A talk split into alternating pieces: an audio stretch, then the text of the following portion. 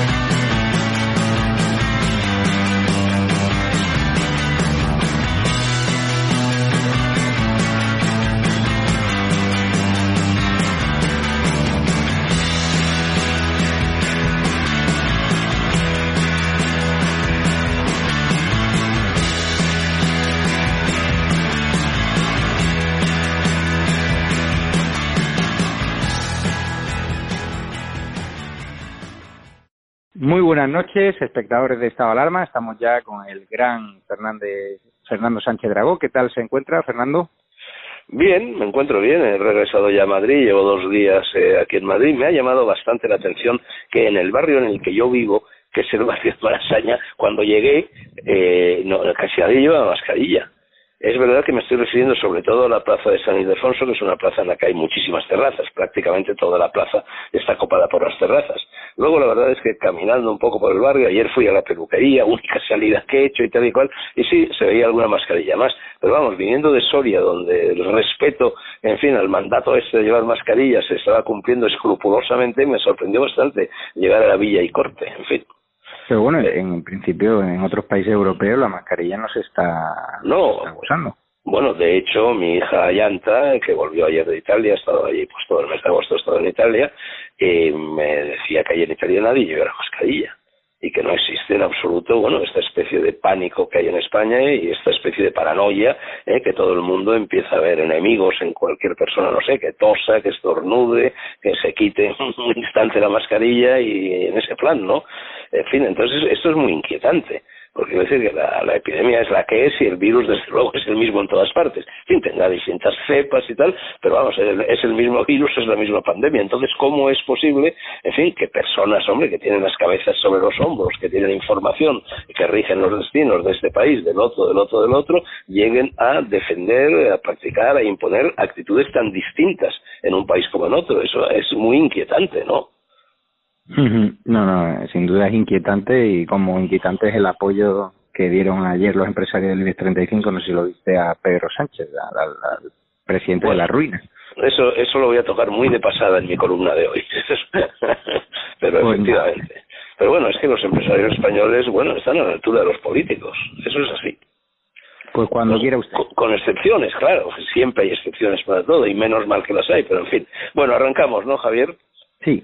Venga, título de la columna, Olvidémonos de lo que pasa. Seguro que Javier Negre, director de estado de alarma, espera que mi columna de hoy trate de la gota fría acompañada de vendavales que augura la, la actualidad política en ese rito de paso que es el regreso de las vacaciones y la reanudación de los asuntos de la República. Seguro que también muchos de ustedes piensan que hablaré del encuentro contra natura mantenido ayer entre Pedro Sánchez y los mandarines del IBEX o de la pasmosa ingenuidad que Cayetana Álvarez de Toledo demuestra al pensar que dentro del partido en el que aún milita podrá mantener la libertad de opinión que le honra y de la que siempre ha hecho bandera y gala. Respecto a lo primero, el intercambio de zalemas cruzadas entre el presidente del gobierno y el Sanedrín de las altas finanzas, me limitaré a recordar, como ayer mismo hice en mi cuenta de Twitter, la archiconocida frase de Lenin. Los capitalistas, dijo, son tan estúpidos que nos venderán la soga con la que los vamos a ahorcar. Los grandes empresarios españoles, con las excepciones de rigor, son tan ingenuos como Cayetana y están desde luego a la altura de la mediocridad imperante en las filas del gobierno en particular y de la clase política en general. Pues no, decía hace un momento, no voy a hablar de nada de eso aunque ya lo haya hecho. Voy a aplicar cuanto, a cuanto nos rodea la fórmula que Miguel Hernández acuñó dirigiéndose a su hijo de cortísima edad en las lanas de la cebolla, escritas cuando el país se desangraba por todas sus venas en la escabechina de la guerra civil. No sepas lo que pasa ni lo que ocurre, escribió el poeta. De poco sirve analizar lo inevitable, e inevitable es, a mi juicio, la necrosis política, sanitaria, económica, filosófica y moral de la sociedad que nos rodea. Así que, a riesgo de que se me ajuste de frivolidad, voy a dedicar esta columna, sazonada con sentido del humor, a la gastronomía ibérica que tan buena fama tiene y que no siempre está justificada. Empecemos por la tortilla de patatas, es la sagrada escritura de nuestros cánones alimenticios. Quien la toca blasfema. Los giliflautas de la cocina creativa presumen de deconstruirla. En el Casino de Madrid, por ejemplo, lo hacen, o por lo menos lo hacían, y me imagino que no han renunciado a ello. Fui en cierta ocasión a ese laboratorio químico y tuve que devolver un par de platos, una vez y no más. Lo mismo le dije a Juan María Arzac después de cenar gratis porque me invitó en su restaurante Donostiarra. Se lo tomó a risa, simpático como es, pero yo, sonriente, hablaba en serio. De construir el galicismo inventado por unos papalatas. Los de la Nouvelle Philosophie francesa, encabezada por Bernard Henri y otros que tal bailan, que se ha quedado ya bastante vieja. En español se dice destruir. Es lo que hacen, por ejemplo, quienes, entrado ya el invierno, cacarean en la corrala de Madrid Ficción. El citado truco de ilusionismo destruye la cocina sensual que defiende Boadella. Corro con ello, corre con ello el riesgo de hacer malas migas pastoriles con su amigo Arcadio Espada, que también lo es del prestidigitador Ferran Adrià. Un trampantojo, nada por aquí, nada por allá. La química en la mesa no. Una vez de niño estuve a punto de envenenarme con un mejunje de Cheminova, juego infantil que estuvo muy de moda en aquellos años. El episodio me vacunó. Cuando doy una conferencia pongo como condición que no me lleven a restaurantes de cocina creativa ni a hoteles de diseño y que no me den vinos de autor. Todo eso son cursiladas y tontunas. Cuenta Sabater que a finales de los, 60, de los 70 entró con unos amigos en una tasca del casco viejo de San Sebastián. Un pizarrón aseguraba que allí servían tortillas de todas clases. Alguien pidió una de chalotas o algo así. El ama que regía el local lo miró severamente y le dijo, mire usted, aquí hacemos toda clase de tortillas menos una, la de tonterías. Tragó saliva el amigo de Sabater y encargó otra, no sé si de gambas, de espárragos o de chorizo. Fue por entonces cuando el viejo filósofo y avisado gastrónomo Jean-François Rebel me dijo que la nueva cocina consistía en poner a las sopas nombre de postre y a los postres nombre de sopas. Vámonos a Japón. España quiso dar un do de pecho en la Expo de Aichi hace ya de eso un porrón de años y montó una taberna de tapas inventadas por los siete samuráis de nuestra gastronomía. Yo entré prometiéndomelas muy felices y salí indignada, indignado. Quienes me acompañaban lo mismo. No se cumplió eso de cuatro españoles, cinco opiniones. Todos estábamos de acuerdo. Eran las peores que habíamos comido nunca. Unanimidad sangrante, porque las isakayas y los robatayakis japoneses preparan decenas y decenas de tapas, cabe llamarlas así, más variadas, más baratas y más sabrosas que las nuestras. Por cierto, la mejor tortilla francesa del mundo se hace en un figón del casco viejo de una de las ciudades más bonitas del país, Kanazawa, la de los ninjas y los samuráis. El chaval que la elabora detrás del mostrador es un artista y lo suyo un espectáculo. Se le van diez minutos largos en cada pieza. El local se llama Itaru. Está a la entrada del barrio. No tiene pérdida, se lo aconsejo. Ferran Adrià es el tonto más listo de España, pero no pregunten por él en Japón. Nadie, en contra de lo que sus servicios de propaganda sostienen, lo conoce. Tampoco a los demás mascarones de ese invento de la prensa que es nuestra alta cocina. Mi viejo amigo, ya difunto, Juan Gómez Subrier, gastrónomo benévolo, decía que la Nouvelle Cuisine era exquisita y escasita. Como él era un gigantón, comparto solo lo segundo, pero los dos adjetivos valen para la cocina del lugar del mundo donde mejor se come, Japón ocho o nueve veces de cada diez que salgo a comer fuera de casa acabo en restaurantes japoneses. En Madrid y en Barcelona los hay excelentes, a condición de que no estén en manos de cocineros chinos ni se sumen sus responsables a ese engendro tan de moda que es la cocina de fusión. Siempre se ha dicho que las penas con pan son menos, siempre y cuando el pan sea de taona vieja, no de boutique, y no se elabore con masa madre, otro camelo, ni con levaduras artificiales. Hasta aquí, amigos, mi frívola pero sabrosa columna de hoy. No quiero saber lo que pasa ni lo que ocurre. Itadakimasu. O sea, gracias y buen provecho, dicho sea en japonés. Se dice con las manos juntas, como si estuviéramos bendiciendo la mesa. Buenas costumbres perdidas. También, por ejemplo, la de besar el pan cuando un trozo se caía al suelo. Hoy, si lo hiciéramos, correríamos el riesgo de coger el virus. Sic transit, señores, y hasta mi próxima columna.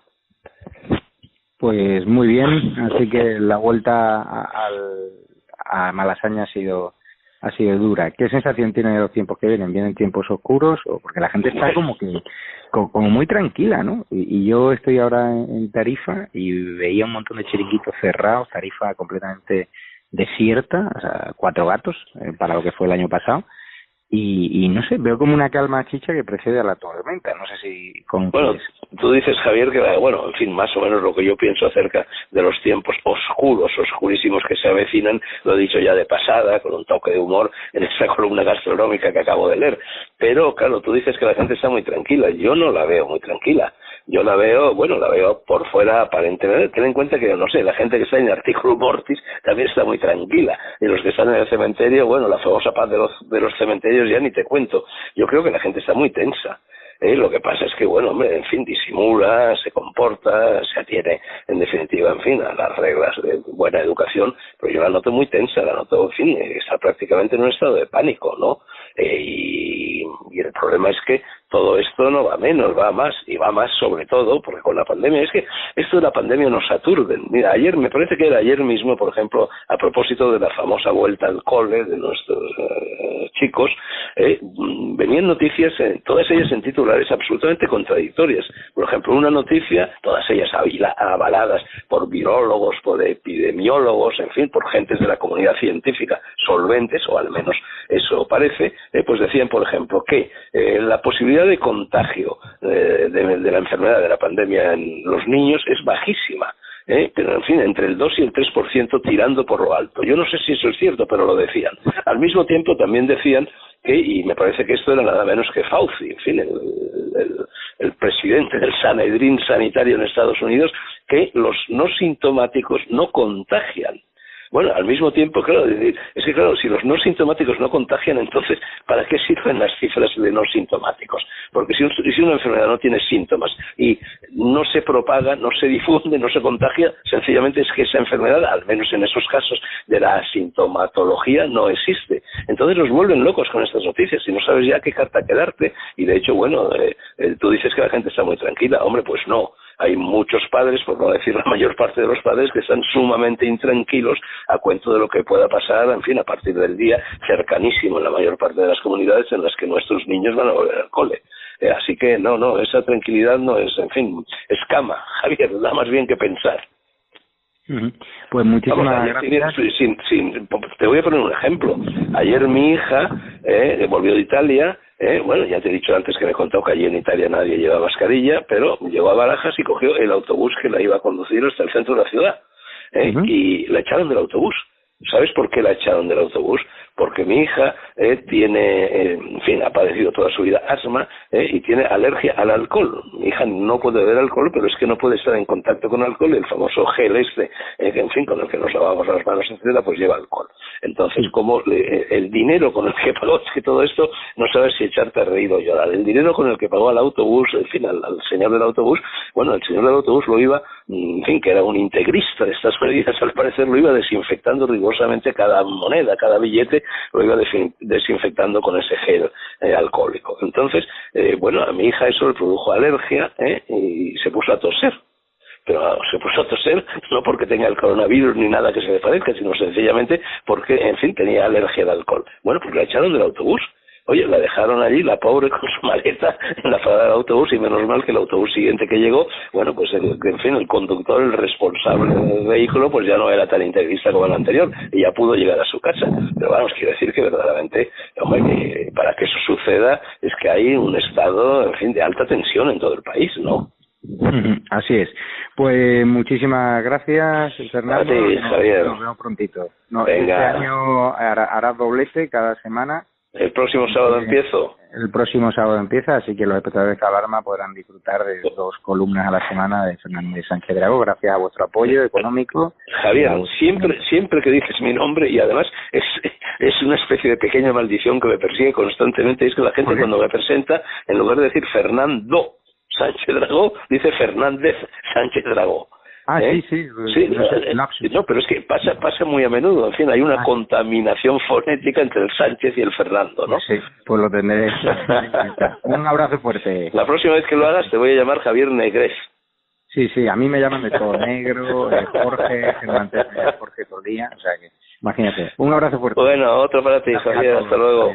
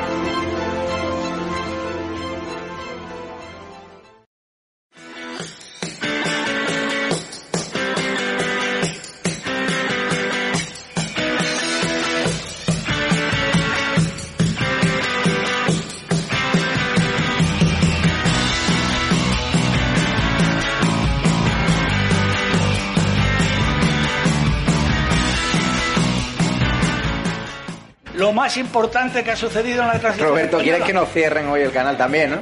Por lo que veo. Porque. Madre mía.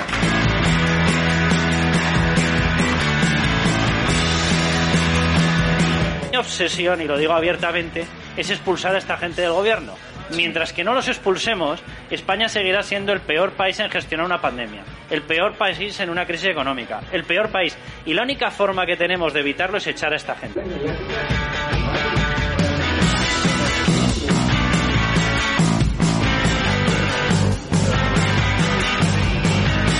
Menas es otro caso típico, ¿no?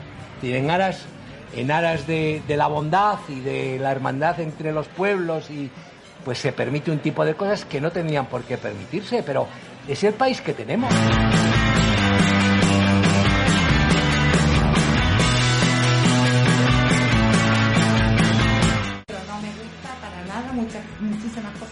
Por eso está en estado de alarma, porque si yo solo tuviese a personas que piensan como yo, pues sería un programa muy aburrido y no construiríamos nada. Desde la diversidad y la libertad de expresión es cuando llegaremos a los consensos, si no será imposible.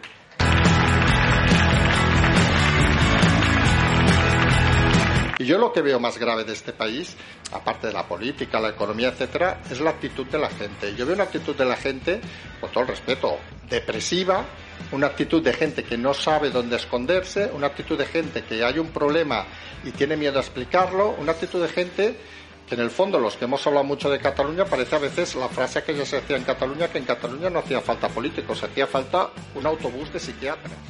España!